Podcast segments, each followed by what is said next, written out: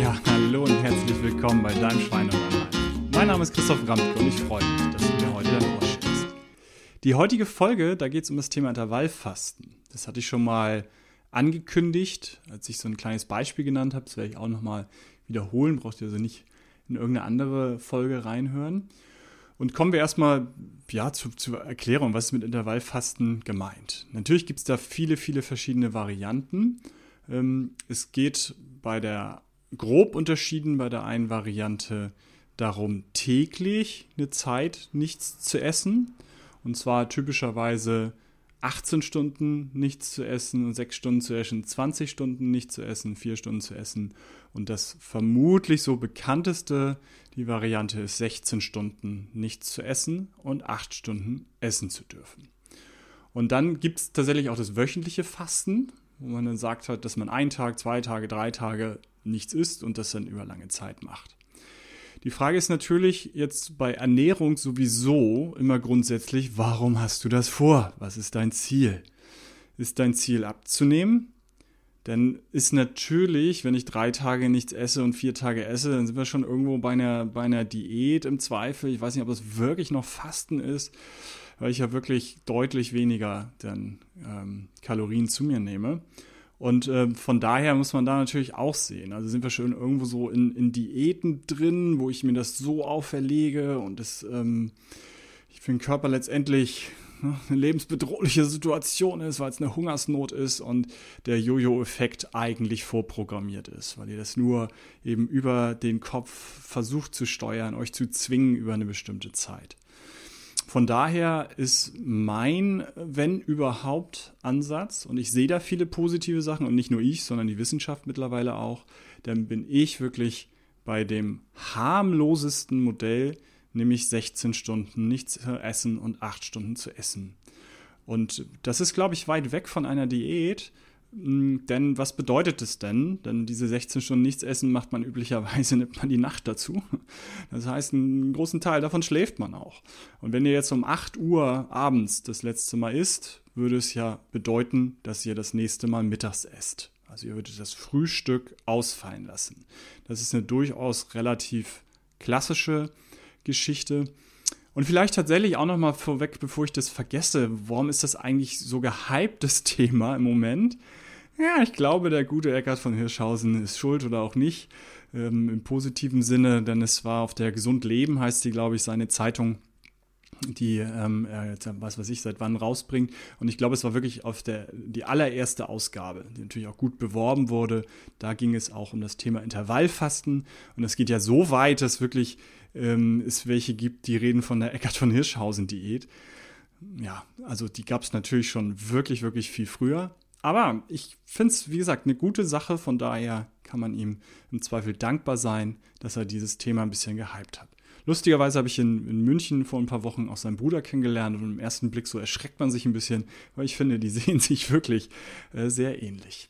Also 16.8, das ist das, worüber ich hauptsächlich reden ähm, möchte. Das andere geht mir schnell in eine zu extreme Situation. Denn ihr wisst ja, ich komme so von der äh, Evolution mit vielen Themen und wenn ich da zu sehr in der Hungersnot komme, den Körper in der Hungersnot halt bringe, ähm, dann ja, dann äh, gehen Reflexe los und gehen Systeme los. Da müsst ihr immer nur versuchen, rational dagegen zu kämpfen. Und ihr wisst, ich mag nicht kämpfen mit dem Schweinehund, sondern ich mag ihn an die Leine nehmen. Und Intervallfasten gibt es viele, die 16-8-Methode, die das relativ dauerhaft machen. Ich ehrlich gesagt ähm, zu, zu großen Teilen auch unbewusst, schon seit Jahren, weil ich das Frühstück oft ausfallen lasse und sage, Frühstück ist doch die wichtigste Nahrung oder die wichtigste Mahlzeit am Tag. Dann sage ich immer, warum muss ich noch in der Landwirtschaft Rüben ernten gerade und das wirklich mit der Hacke machen? Also worauf will ich hinaus? Das Frühstück die wichtigste Mahlzeit ist. Frühstücken wie ein Kaiser, Mittagessen wie ein König, Abendessen wie ein Bettler, kommt natürlich aus einer Zeit, wo wir körperlich viel arbeiten mussten. Und natürlich brauchen wir dann Energie morgens, um dann im Bergbau oder in der Landwirtschaft zu arbeiten. Wenn ihr also richtig äh, Gas gibt morgens und erstmal eine Stunde zur Arbeit fahrt und da dann Gold abbaut, äh, mit euren Händen noch, dann braucht ihr natürlich ein richtig, richtig gutes Frühstück. Wenn ihr aber acht Stunden nur vom Büro sitzt, äh, äh, also vom Computer im Büro so rum äh, sitzt, wofür braucht ihr wirklich jetzt Energie? Sorry, ich kann das nicht einsehen. Und ich bin ja oft dann äh, morgens durchaus mit der Bahn irgendwo unterwegs in Deutschland und dann frühstücke ich nicht. Ich sitze danach vier Stunden in der Bahn. Wofür brauche ich Energie? Also bei aller Liebe, das sehe ich ähm, an allen Enden, äh, Ebenen sehe ich das nicht ein. Von daher, ähm, und es ist tatsächlich auch andersrum, wenn ich mich dann morgens bewege, und eben irgendwo bin, wo ich dann morgens erstmal eine Stunde zum Seminarort gehe oder so, ja, dann merke ich tatsächlich auch, dass ich Hunger bekomme, weil ich ja echt Energie verbrauche. Und von daher ein bisschen auf seinen Körper hören ist da vielleicht so ähm, angesagt.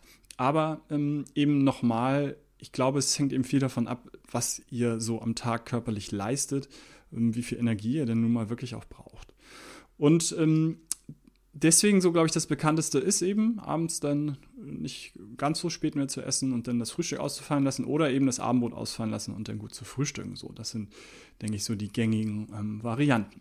So, was passiert jetzt? Also man hat ähm, viel dazu untersucht und es hat wirklich Auswirkungen. Ich habe es mir mal angeguckt, also auf Gehirn, aufs Herz, auf natürlich die, die Fettverbrennung, da komme ich gleich zu, auf den Darm, auf Leber, auf Blut und am Ende des Tages, was sind da konkret eben die Auswirkungen?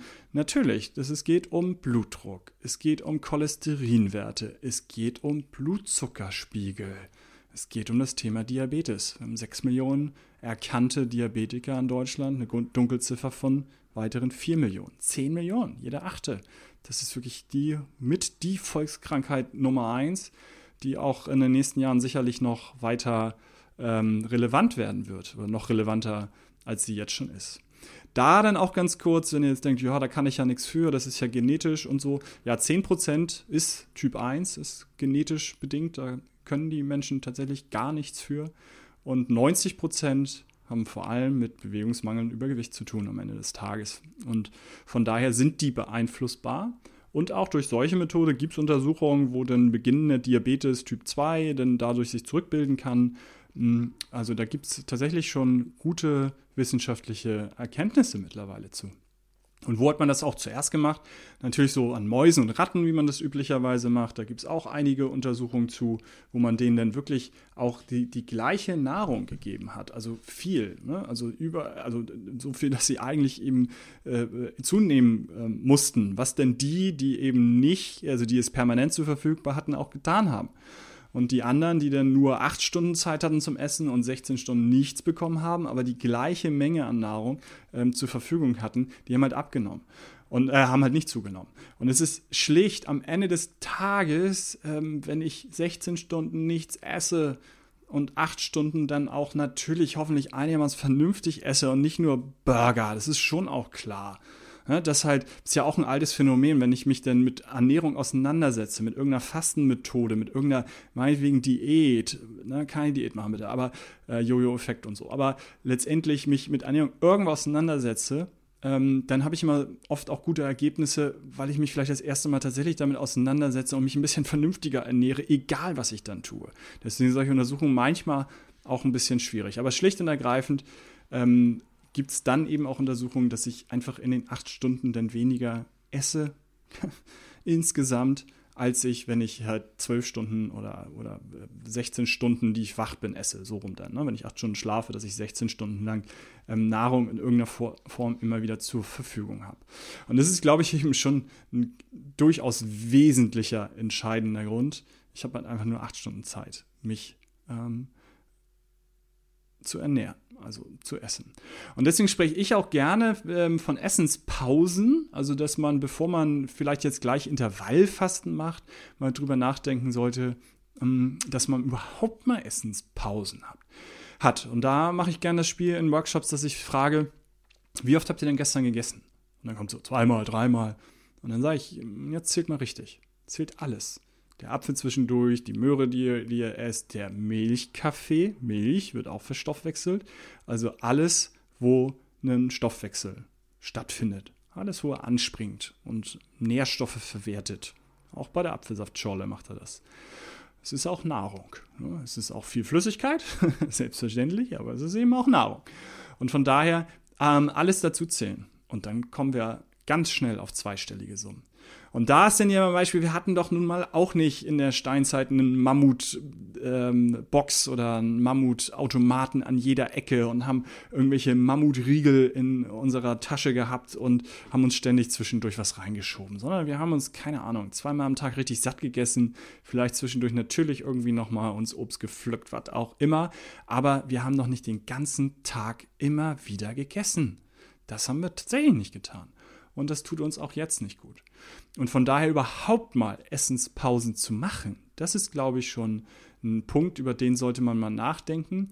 Ist auch so, wenn ich so, äh, tatsächlich, ich esse auch mal Süßes, aber ich esse es dann in aller Regel wirklich denn, wenn ich eh esse, dann esse ich auch was Süßes und nicht nochmal eine Stunde später dann was Süßes und dann nochmal eine Stunde später den Apfel und eine Stunde später das, sondern ich esse mich halt richtig satt und dann ist gut. Und ja, also das äh, Inter Intervallfasten in diesen 16 Stunden, was passiert da? Hm, es geht am Ende des Tages und zum Thema Zucker habe ich ja auch schon immer mal wieder was angedeutet und wird es auch noch eine richtige Folge zu geben. Es geht darum, dass am Anfang äh, vom äh, Körper Kohlenhydrate verstoffwechselt werden und es geht halt nicht an die Fettpolster ran. Ne? Also wenn wir jetzt da sind, dass es äh, euch darum geht, halt was ähm, abzunehmen. Und an die Fettpolster geht es eben noch nicht ran. An die denn durchschnittlich, wenn man das so liest, steht dann zwölf Stunden sind es nur Kohlenhydrate, die verstoffwechselt werden und dann die letzten vier Stunden ist es Fett also ganz so genau und trennscharf nach dem, was ich früher gelernt habe, ist es halt nicht. Also wenn ihr jetzt Ausdauertraining macht oder wenn ihr sprintet, ähm, ist es immer schon irgendwie, dass der Organismus auch das eine oder andere und wenn es so im Nachbrenner halt ist, auch dann Fette schon nochmal mit verbrennt. Also jede Bewegung ist gut, ob schnell oder langsam. Also so ganz trennscharf ist es auch nicht immer. Ähm, aber es ist halt definitiv und das glaube ich absolut auch natürlich vermehrt werden dann Fette verbrannt. Und im Zweifel, wenn die Kohlenhydratspeicher wirklich richtig leer sind, ne, also je nachdem, wie voll sie auch vorher waren, ähm, dann meinetwegen nach ungefähr zwölf Stunden wird dann wirklich nur noch Fett verbrannt. Das kann, wenn die leer sind, sind die leer, dann wird nur noch Fett verbrannt, das ist so. Aber ich wäre jetzt noch nicht so scharf mit den zwölf Stunden. Ist aber total auch einerlei. Also in den 16 Stunden definitiv irgendwann werden halt Fette verbrannt. Und ihr kommt aber trotzdem ja nicht so eine, in so eine extreme Hungersnot. Also das würdet ihr am Anfang natürlich merken, dass wenn ihr sonst gut frühstückt und das ausfallen lasst, dass euch was fehlt. Aber es berichten etliche Leute, die das äh, machen jetzt schon, man gewöhnt sich dran. Und ähm, dann ist es dann mittags, hat man richtig Kohldampf, klar, ist doch super. Mal richtig Hunger haben und essen. Ja, das heute noch. Ja, ähm, und von daher sich dann gut satt zu essen, natürlich dann ein bisschen vernünftig halt satt zu essen. Und dann hat man einfach nur acht Stunden Zeit, was zu essen. Und wenn man sich, wie gesagt, mittags dann schon richtig satt isst, hat man auch nicht eine Stunde später sofort wieder Hunger und braucht 23 Schokoriegel. Und von daher, das ist, glaube ich, ähm, der Zauber, weswegen man dadurch abnimmt, ist, man kommt nicht in so eine extreme Hungersnot, dass man dann halt wirklich, äh, also der Körper Angst hätte, er könnte jetzt sterben.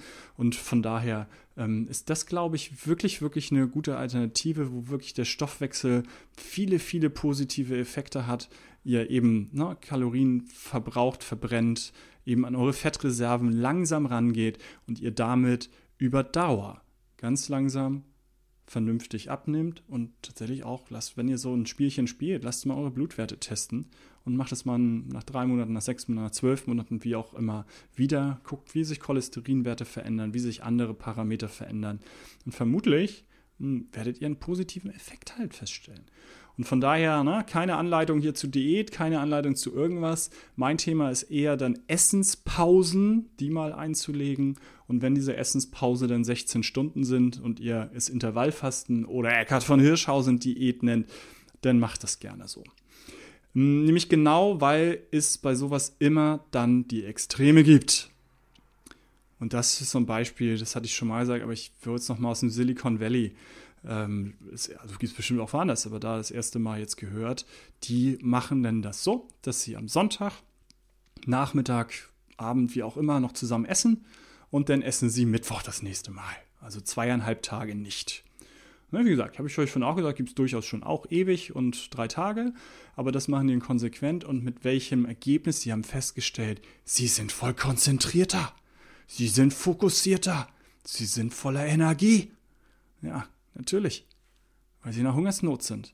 Weil sie gerade vom Säbelzahntiger davonlaufen. Weil sie gerade das Mammut jagen, um zu überleben. Da sind alle Sinne geschärft. Natürlich bin ich da konzentrierter.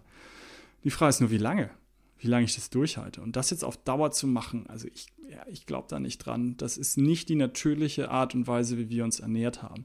Wenn jetzt jemand völlig Übergewicht hat, dann ist das vielleicht toll, das auch über lange Zeit zu machen, damit er das endlich mal los wird. So. Aber wir begeben uns meines Erachtens immer wieder in eine lebensbedrohliche Situation vom Gehirn her gedacht, dass wir in eine Hungersnot kommen. Und ähm, das kann auf Dauer gerade eben, ne, die Sinne sind geschärft und ich renne vom Säbelzahntiger davon. Ja, das kann ich im Silicon Valley mal ein paar Jahre durchhalten und dann ähm, suche ich mir einen anderen Job, wo das ähm, nicht so ist. Also von daher, äh, wir neigen dann immer sehr schnell dazu zu übertreiben und das dann im Sonnenzusammenhang mit dann durchaus kurzfristig definitiv positiven Effekten, ja klar sind die da, hm, glaube ich, ist das eine Gefahr. Und von daher nicht übertreiben, lasst das, sondern den langen Weg, der, der kurze ist nicht immer der beste, sondern der längere Weg ist dann wirklich Essenspausen zu machen, und ähm, von daher kann ich euch das durchaus empfehlen, das mal auszuprobieren. Und ihr werdet vermutlich auch feststellen, dass man dann schon auch bewusster ist. Also, dass man sich einfach mehr mit Ernährung und mal mit dem Körper und dem Körpergefühl und mal wieder Hunger haben auseinandersetzt und nicht eben nebenbei irgendwo immer wieder reingreift. Ich glaube, das hatte ich auch schon mal erzählt, als ich letztes Jahr in Athen war mit vier Kumpels. Es war der Hammer. Die haben den ganzen Tag gegessen. Die haben mich natürlich dann ausgelacht. Ich mit meinen Essenspausen, ne, war dann eher der, wurde da rausgemobbt halt, du mit deinen blöden Essenspausen. Aber es war echt der, der, der Wahnsinn. Wir kommen vom leckeren Frühstück, gehen zum ersten Spot, wo wir wandern wollen, fahren da eine Dreiviertelstunde mit dem Auto und das erste werden Nüsse rausgepackt, weil man jetzt ja wandert. Ich so, wir haben eine Dreiviertelstunde fett gefrühstückt. Ja, aber wir wandern doch jetzt. Und nach einer Stunde oben angekommen werden natürlich erstmal die Brote ausgepackt, weil man ist ja so lange gewandert. Also ich fand es Wahnsinn, wie, wie wir ähm, ja, mit einem Automatismus uns den ganzen Tag irgendwas reinhauen und vielleicht da einfach ein bisschen bewusster. Das könnte schon eine ganze Menge helfen. Ja, von daher, denkt immer dran, Gesundheit darf Spaß machen, auch Essen darf Spaß machen, auch mal nicht essen und seinen Körper wieder spüren, finde ich, darf unglaublich viel Spaß machen. Von daher viel Spaß dabei.